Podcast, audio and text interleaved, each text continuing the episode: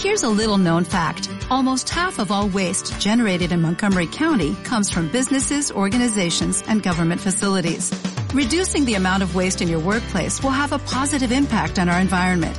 It can also save you money on your disposal costs. Reducing waste and recycling at your business is easy to do and is the law in Montgomery County. Make it your business to recycle right. Learn more at montgomerycountymd.gov slash recycle right or call 311.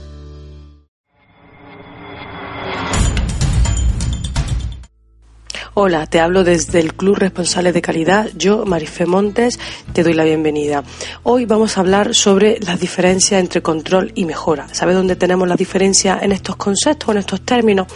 Pues bien, ya como su título indica, el control y la mejora son dos términos muy distintos a los que se refiere a calidad. Y para que comprendas mejor estas diferencias, pues te voy a definir cada término.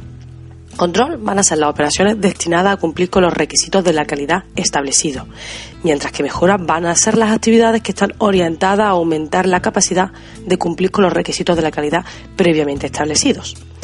Ambos términos van a estar referidos dentro de la gestión de nuestro sistema, pero como podrás ver, control deberá ir previo a la mejora. Van a ser, va a ser difícil mejorar un proceso si previamente no lo tenemos perfectamente controlado, ¿verdad? Pues bien, te voy a hablar ahora de una teoría llamada trilogía de Juran.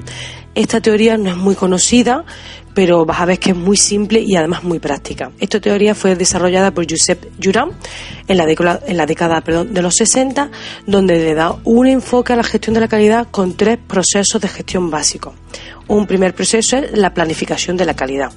En esta primera fase se debe desarrollar los productos y procesos necesarios para satisfacer las necesidades pedidas previamente por tus clientes. Luego tenemos un segundo grupo, un segundo paso que sería el control de la calidad, que como ya he definido antes, pues será donde en el proceso de elaboración aseguramos que se están cumpliendo con los objetivos definidos de la calidad y además vamos corrigiendo las desviaciones en caso necesario y que las detectemos, por supuesto. Yo aquí te añado que no debemos confundir el control de la calidad con intensificar las inspecciones, ya que no estaríamos eliminando totalmente las causas de los defectos detectar no previene, ¿vale? Por eso no, no, te obsesiones con las inspecciones, sino controla y previene. Y es por ello que debemos pasar a esta tercera fase que nos propone Juran, que es eh, la fase de mejora de la calidad. Y donde nos propone pues 10 medidas para alcanzar la mejora de la calidad. Estas 10 medidas te las voy a ir enumerando una a una. La primera, crear conciencia de la necesidad y de las oportunidades de mejora. Segunda, establecer metas para la mejora. Tercera, Crear planes para alcanzar los objetivos.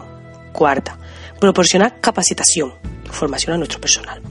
Quinta, llevar a cabo proyectos para poder resolver los problemas. Sexta, informe sobre el progreso. Séptima, dar un reconocimiento al éxito. Octava, comunicar los resultados. Primordial. Novena, llevar la cuenta. Y décima y por último, mantener ese impulso.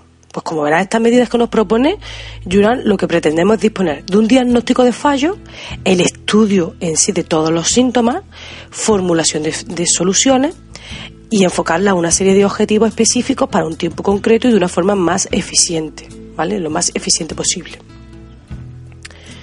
Pues bien, cuando yo doy mis cursos sobre sistemas de gestión y de mejora, pues me gusta enlazar esta primera teoría de Juran con la teoría de Deming, que, verás que estos dos pensantes pues estaban muy relacionados y estaban muy bien encaminados.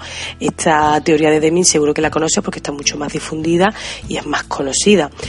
Este, también se conoce esta teoría como el ciclo PDCA, que significa planificar, hacer, verificar y actuar. ¿vale? Además, de hecho, esta teoría ya viene dentro de la norma ISO 9001.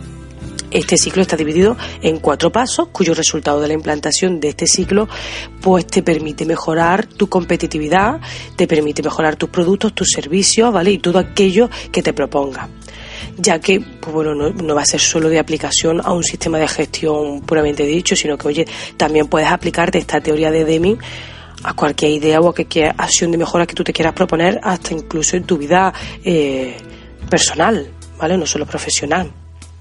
Este ciclo pues se fundamenta básicamente en establecerse unos objetivos, ¿vale? que sería la parte de planificar, implantar nuevos procesos o actividades que consigamos obtener esos objetivos, que es la fase de hacer.